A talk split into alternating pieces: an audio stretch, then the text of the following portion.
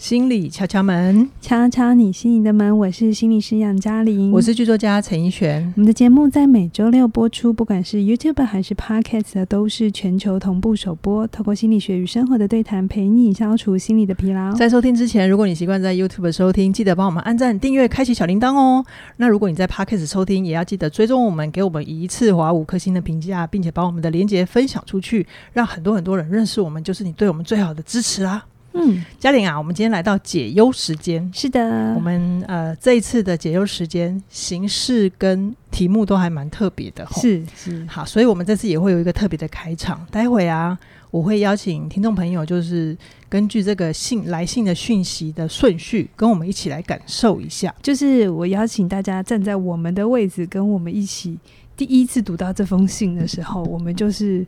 这样呈现，然后这样理解，然后大家顺着这个流动，这样子。嗯，好哦。这个来信者呢，他的名字叫做范尼，范是范谷的范，嗯，就是梵语那个梵，那个同样同样一个字。那范尼呢，他今年三十一岁，从事的是服务业。那他的他一开始的信的开场是说：“老师您好，我收到了这样的讯息。”嗯，然后接着范尼就开始给我们看他收到的那个讯息。我接下来要说的是讯息的内容哦。这个讯息是这样说的，请正视我们俩没有办法好好相处这件事。我翻看了今年一整年的历史对话记录，这样的状况一直重复，只是不同版本，相同结果。又是你不开心，我觉得疲惫，又要解释很多事情，但解释了一堆，其实也没有解决什么。这样的相处模式非常奇怪。朋友间真的不需要这样一直解释事情，处理不来，请停止相处。我刚下课回家，看到这些，我也没办法细数每一丝感受和解释每一件事。我真的觉得我们的相处出了点状况。你没有错，我也没有错，只是我们两个都不太一样，没有办法好好沟通，可能沟通也无效。请你把我当做一个最不重要的人，除非紧急事件，请不要传讯息给我。我不想要日常对话和之前的相处模式。我没有生气或处在负面的情绪，我想要自己平静。感谢。好，到这边就是刚刚范尼给我们的，他收到的那个讯息。然后接下来啊，范尼他就自己出场，他就跟我们说，给他这个讯息的人呢、啊，是他认识了十几年，大概大他七到六岁，就是一个大姐姐。到对方是女生，然后范尼说，我们都是女生，女生对。对，然后范尼说，我们的关系很微妙，在。暧昧跟朋友之间起伏，忽冷忽热。然后他觉得他自己就是范尼自己会是比较主动、愿意去表达的那一方。那范尼他很棒的，就是他自己有些反省，他觉得这一次的冲突，他觉得是他自己没有表达好，所以伤害到对方的感觉，让对方觉得范尼在怪他，而且没有看到对方为这份关系做出的改变。然后范尼说，他其实是想要分享在跟那个对方互动的时候，他自己的情绪是怎么产生的，然后他的行为跟思想，然后他希望对方可以理解他的状态。那当然，现在范尼已经知道他这样的做法其实让对方有点为难。然后范尼觉得可能是我自己讲话太强势，让对方不接受或者是拒绝。所以范尼最后对我们提出的呃希望，就是希望我们可以指导一下，就是他。目前他们他跟他朋友的状况，以及范宁觉得他自己应该怎么处理，是要先放着呢，还是呃怎么样可以帮助他可以做到表达没有偏见这样子？嗯，好，怡璇完整的说了这一封信，嗯，然后这封信为什么我要请怡璇要完整的呈现，嗯、然后先不讲我们太多的说明哦，嗯、因为这蛮重要的。我想今天呃，如果你愿意细细的跟着我们的脚步听，嗯、你也许可以在这个呈现里也看到很多的讯息。嗯，好，嗯，好，好。那在杨老师拆解之前，我先跟大家分享一下我自己读啦哈，我自己读到的感觉，我自己很直觉的理解就是，我会觉得哦，范尼他好。他好希望跟这个朋友和好，然后他我我有读到他对这个朋友有情感上的依赖，嗯，可能范尼会想要更进一步的去跟对方亲近，那可能是范尼有一些回应的方法让对方没有办法接受他，所以我就接着很直觉的想要问杨老师说，快点快点，我们可以怎么帮他忙？嗯嗯，然后结果杨老师就说等一下。有一件事情我们要先弄清楚。好，杨老师，嗯、你要不要说说你的发现？我我问怡璇，那也请所有听众听到的时候想一下这个大前提哦，哈，就是当一个人对我们有依赖的时候，被要求的那个人就一定要承接吗？对，这不是一定的，因为对方有对方的自由。是是，嗯、那我在读这封信的时候，我当然可以感觉到范尼对这个朋友的重视，嗯，然后还有他真的很在乎，然后他也有很多对亲密的渴望，对。可是我读到更多的是，嗯、呃，但这个东西我是打挂号的，因为我核对不了他那个朋友，嗯嗯嗯。可是我觉得，从他那个朋友如果是原汁原味的这个讯息的话，嗯，我感觉他们对关系的期待是不太一样的。对，你提醒我之后，我再回去看，嗯、我也看出来了。对，就是我们很快的，范妮最后就说怎么办？我要怎么挽回，或者是这关系怎么处理？可是，在怎么处理之前，我会想要先知道，就是他们的关系到底是什么？嗯，嗯，我可以感觉到范妮对这个朋友的投射蛮多的，需求也蛮多的。嗯。然后有很多心理的依赖，好，嗯、可是，在他朋友的讯息里，却已经很明确的说，他只是把范尼当朋友，嗯，所以朋友就是他的那段那个朋友里头，我们先说他 A 好了，不要跟朋友朋友来区别，好。好 A，他在讯息里说我把你当朋友，嗯，可是 B 在下面却说他们的关系很暧昧，B 就是范尼啦，嗯，嗯，嗯，我们就直接讲范尼跟 A，好，好，范尼就是就觉得说，哎。他们是很暧昧，嗯，呃，我就会去想，这这暧昧是谁定义的？嗯，是范你觉得他很暧昧，那 A 有觉得吗？不知道，对，这不知道的事情。嗯、对，然后我们再细细的爬嘛。哦，他们说范妮说他们认识十几年，那范妮还有说他今年三十一岁，对，所以我们可以合理的推，那这段。关系可能从高中、大学、青少年，范妮青少年就认识这个对象，对，然后这对象又比范妮大六到七岁，嗯，所以他就不会是同学，对，也不是学姐，嗯，那有可能是打工认识的，或，或其他生活上的关系认识。的，对对对。那好，那这也都只是背景哈，对，那我们就再思考一下哦。一个人，你从十几岁认识到现在三十几岁，也经过了你的工作蛮长，你有一些历练了嘛？哈、那如果你很年轻，你不知道怎么处理关系，我可以理解哈。可是你已经经过十多年了，那这十多年里头，这段关系在你心中有这么特别的位置，但你们到底是什么？嗯，就是你有想过去核对吗？或者是有没有核对过？对，或者是。那这段感情，呃，如果我们暧昧，我不知道大家可以忍受的期限暧昧多久，是不是？对，或者是对那个心情，它就是处在一种暧昧，是一种不上也不下，嗯，飘的状态。然后我不知道这过程当中还有别人还是怎样，就但是这十多年都在这里飘，嗯，我就会很好奇是，是是范你一直用一些暗示，希望对方。更靠近吗？还是他们的关系？那那是什么？不能直接？如果真心有喜欢，嗯、就问问看嘛，或核对看看嘛。我知道现在新的年轻的朋友，他们说暧昧三天就受不了了，真的，对他们就要去核对了。是哦，对啊，因为他们很快啊，他们就是一个月也可以分手啊。哦，所以所以就试试看，然后不行我们就就分开退货这样的感觉，而且是完全没见面哦，就在网络上就可以成立了。哦，OK OK，他说所以十多年大家会觉得太长？我是觉得。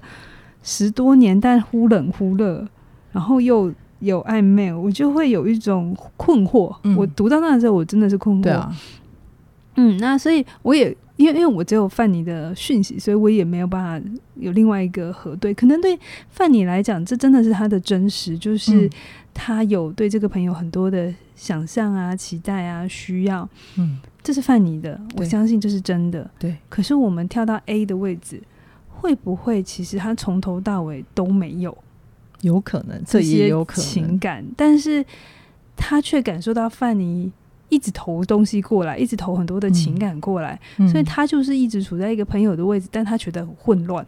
对，他就不晓得为什么范尼会这样子对他有期待或者是要求。是是是，就是可能朋朋友会觉得我把你当朋友，可是你怎么对你的朋友这么多？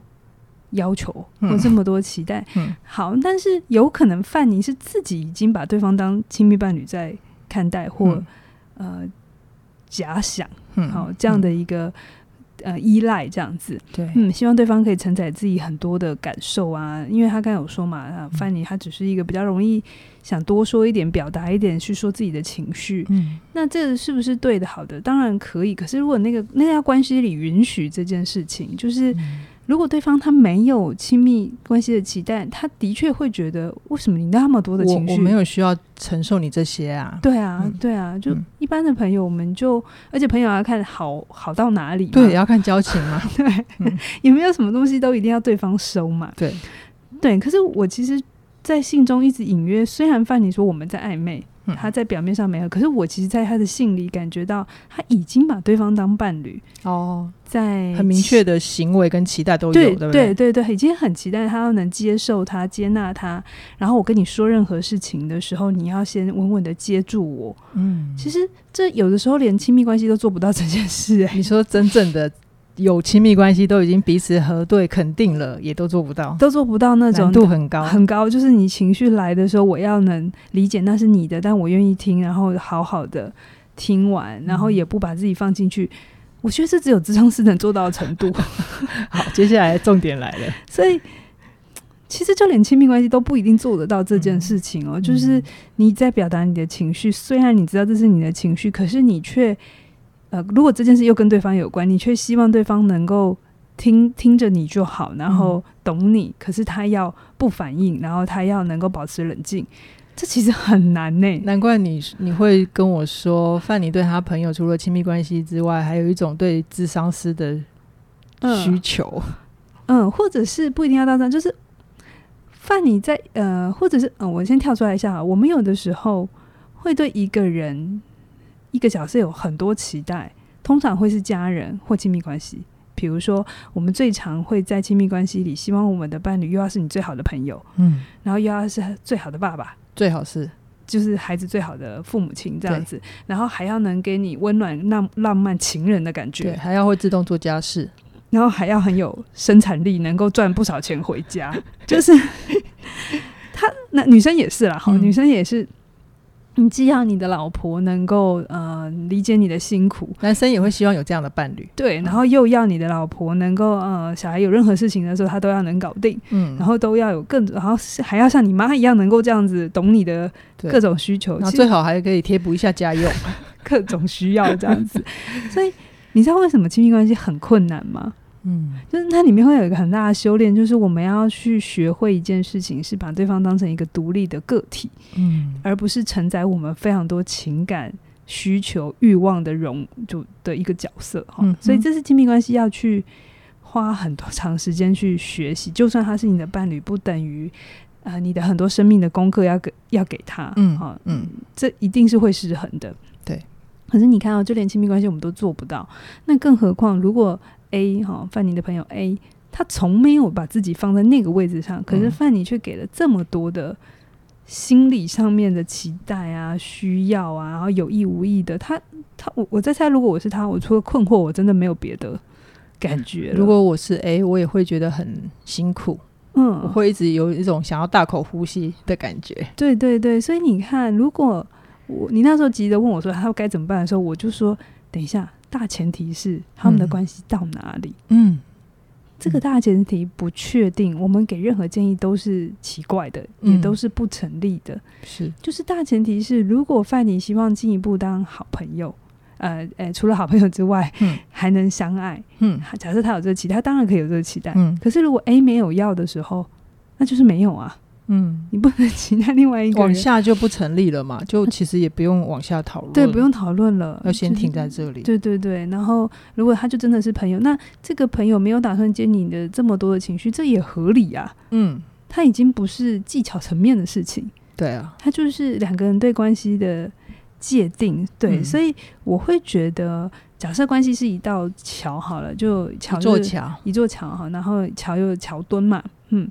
那你自己是一个桥桥墩哈，那对方也是一个桥墩，嗯，那这个桥墩如果呃是摆在友谊的位置的话，那这个桥墩要多多大，然后多宽，然后承载什么样的桥面哈，这就可能是你们要去协调的，嗯，除非对方也愿意跟你一起搭亲密关系的桥，嗯，否则如果他没有搭这座桥的时候，你只有自己一个人，你是搭不起那个这个桥就不成立，就不成立的。嗯、对对对，嗯，对，所以其实我觉得在跟杨老师对谈的过程里面，我会觉得杨老师有一件有一句话很打中我的心啊，就是杨老师有提到说，如果没有核对的话，范尼还蛮容易在自己的幻想里面，然后他的朋友对他来讲就是你自己对外界的投射。嗯嗯，这下有点听不懂哈，来我们来补充。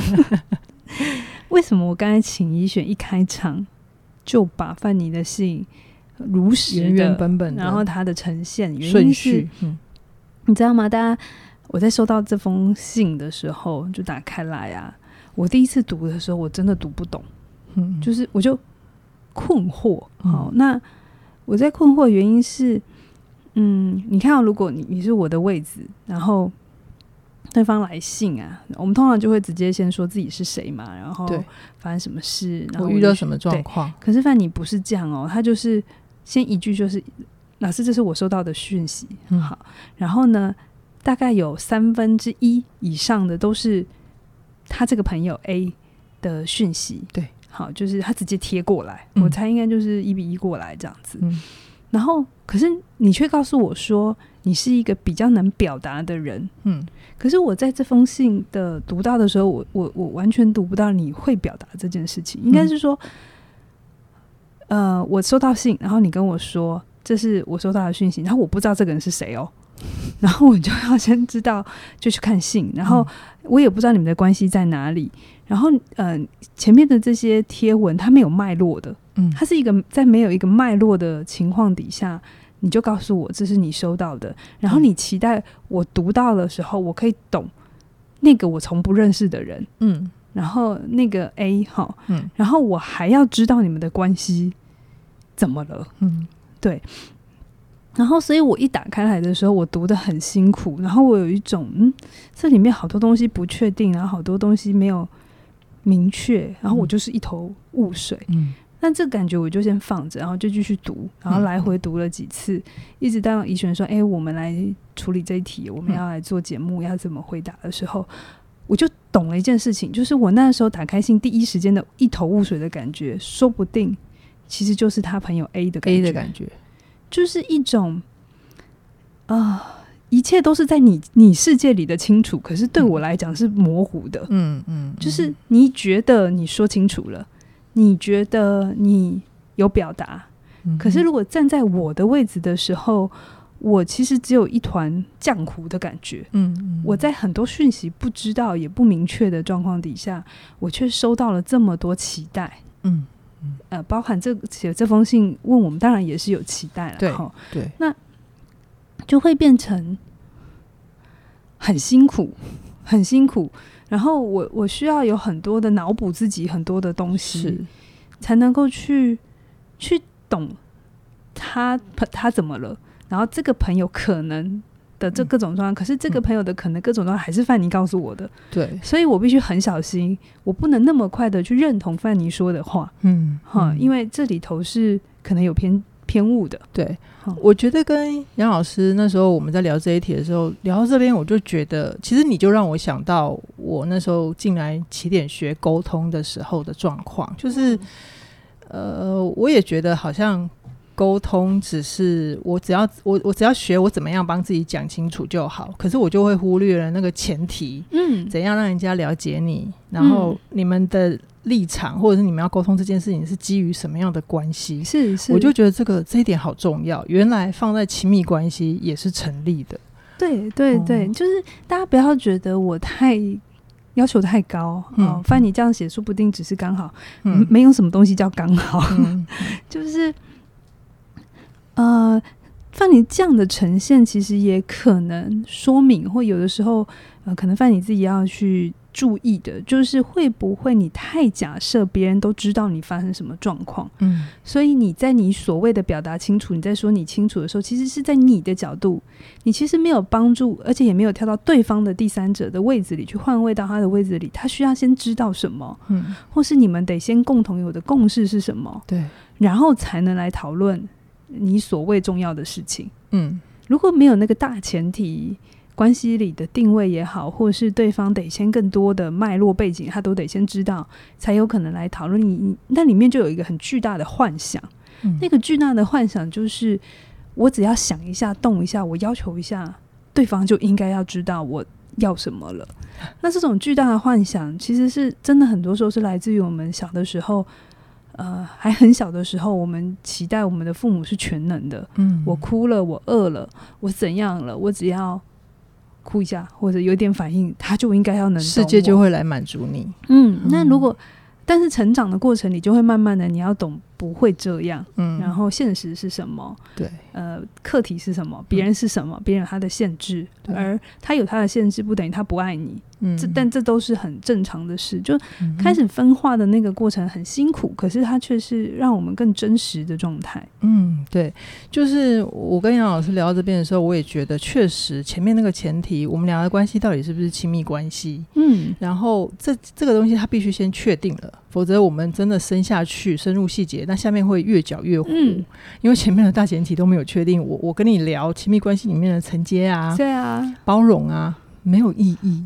对，哦，就像我们在职场上，我们也会，比如说我跟同事的关系，嗯、我们要承接包容到哪里，或者是我今天是跟我老板沟通，嗯，我要承接，不是。呃，我们之间的关系跟我们要去的目的地有没有一样？是那个拿捏又不一样。是是，对，就是我不知道大家有没有过那样的经验，就是你朋友来找你 complain 也好，或者是讨论也好，嗯、你会不会太快的就想要帮他解决问题？嗯，但是你们有没有那个经验，就是你跟他越讨论越到最后是糊的，是搅在一起的？这真的是很多很多人的经验跟习惯了。就是如果你有过好朋友跟你诉苦。一定都是先直接跳到要救朋友那个位置上，对，对，对，然后就怡璇在跟我讨论的时候，我就我也是那个，对对对对，你就是一直问我，那他该怎么办？我心想，等一下，他们关系到底是什么？就是这个大前提，还有很多需要先核对，说不定你核对完之后，你就会发现有一些问题是不用解决的。对啊，因为就没得解决。嗯嗯，对方如果没有期待的时候，你。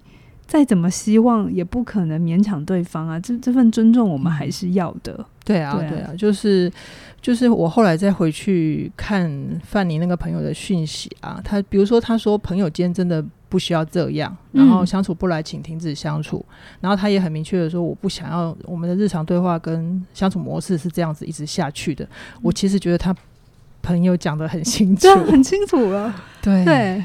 我也不懂，哎、欸，他都已经讲很清楚了，那我们还要讨论什么？对，所以我觉得范尼这封信对我们来讲很有意义的，就是他这封信也让我们去想到，为什么我们经常在关系里面有很多的幻想，可是又没办法去核对呢？嗯嗯，对，我最近有观察到一个现象啦，就是呃，对我来说，我自己的生命也是，如果我没有刻意学习或者是练习的话，我真的不知道怎么区分呢。嗯，甚至于我以前有一个。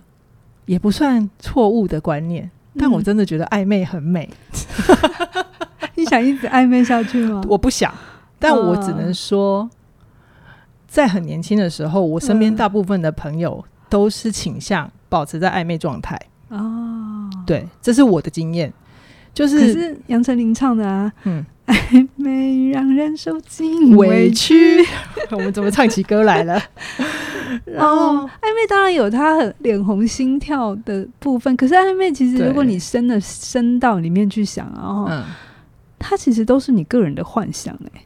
好，我觉得要要面对是不是自己幻想这件事情，其实对我们每个人来讲也是有面对自己的压力的。嗯，对。那我想跟杨老师提出的疑问就是，我们其实对于关系的认定的程度啊，是虽然关系没有牵涉到好不好。但是我们就是就是为什么一直很难对于关系的认知可以去有一个标准判断吗？还是说 怎么样帮自己？好，我大概懂你的意思，但你问的有点模糊。好，我我我我先说一下我也最近的体会好了，呃，就是我有发现。现在的人的人际问题跟以前有一个不太特不太一样哦，是什么？对，就是现在有一些学员来，他一来就会蛮直接跟我说：“老师，我希望有一个深度的关系。”哦，我们好像也回过一题 解忧，欸欸、deep 要 deep，对，要 deep 的关系。对，然后我，然后可是我也会先去确认一下他到底有没有交朋友的能力。然后，然后我就发现。大部分的人其实还行，就是工作也可以，然后一般一般的就是基本互动是行的，不至于到非常窄到完全没有办法跟人互动。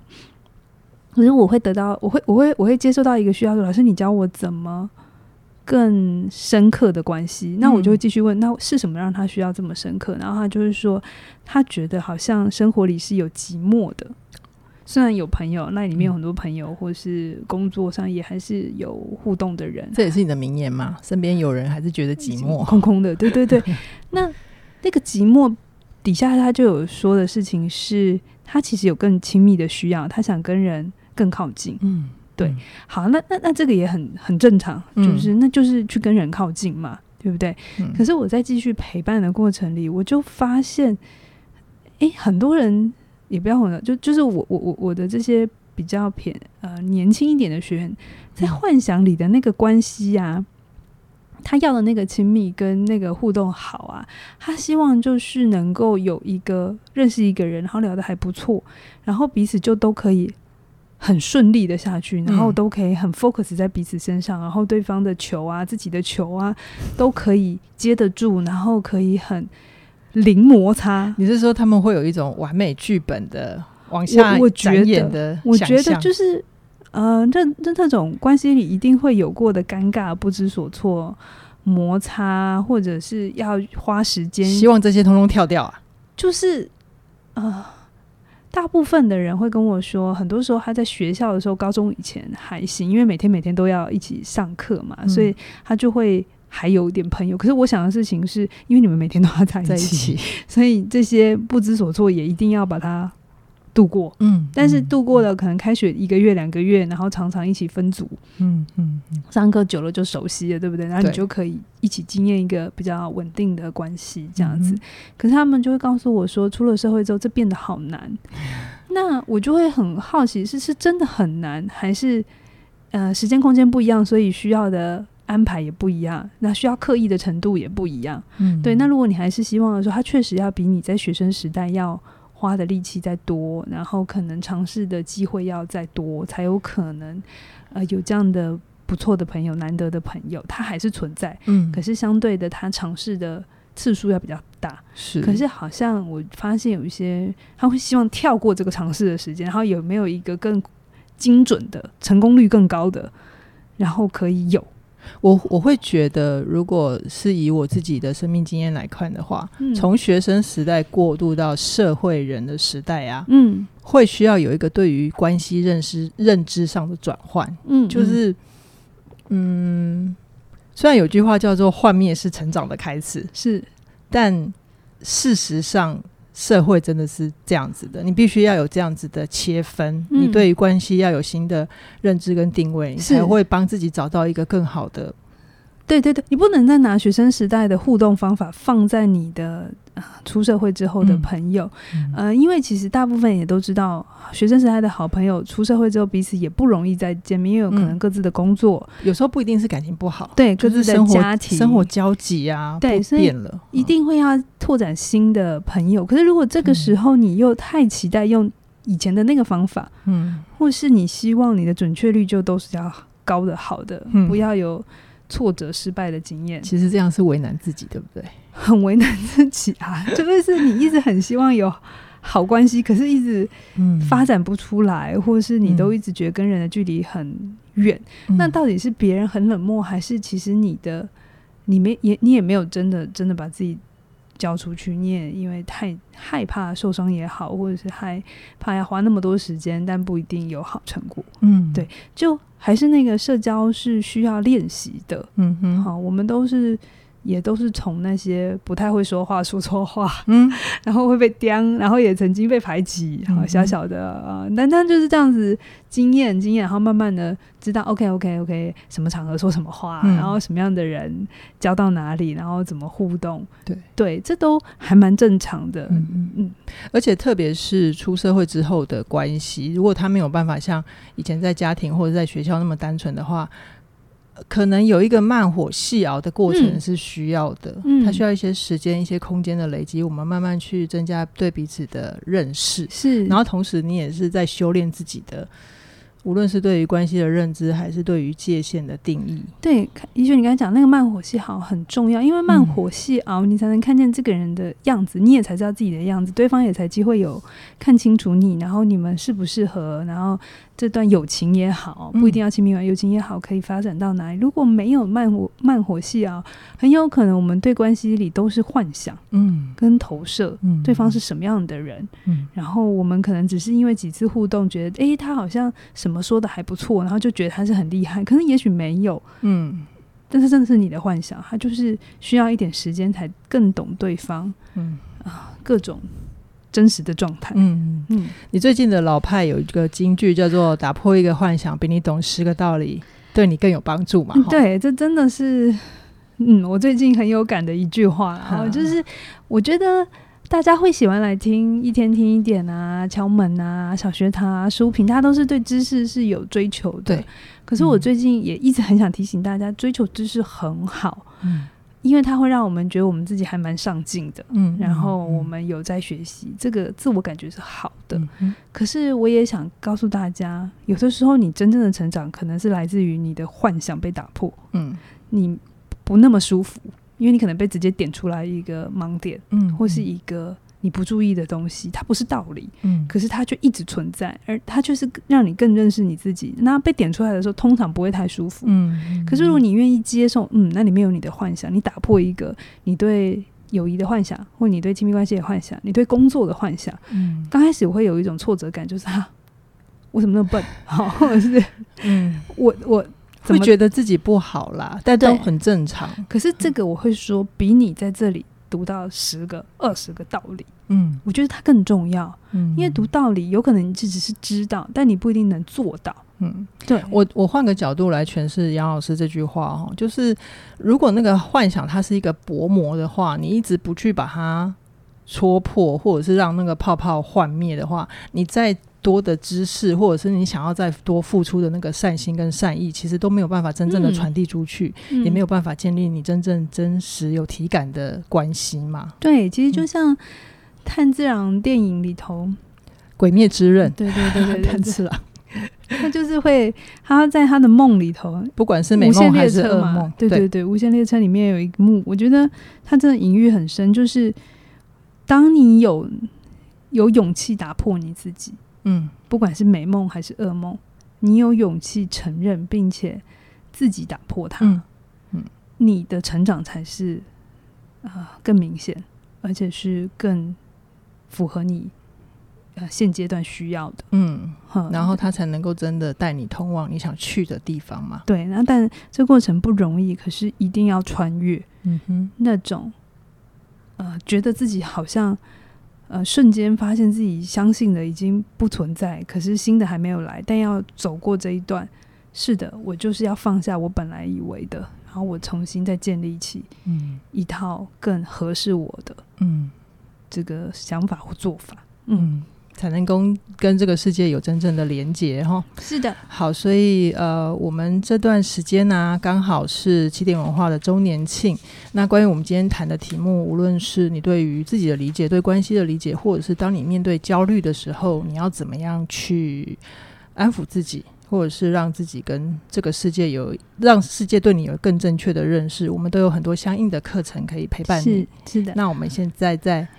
十月五号的晚上十二点之前，你只要加入一门课程是九五折，两门是八八折，三门是七九折。嗯，那相信你都可以在这上面找到现阶段适合你的课。那对呃，好处呃，周年庆的好处就是，以往我们就是哦这一档在什么，那你有可能有需要或没需要，但周年庆好处就是你自己选。嗯，你最需要的。对，有些人会告诉我们他需要 A，嗯，然后想要 A 什么时候有优惠，嗯，那我们就很难满足所有人。但是周年庆的时候，就是大家可以自己帮自己安排安排你们的 set。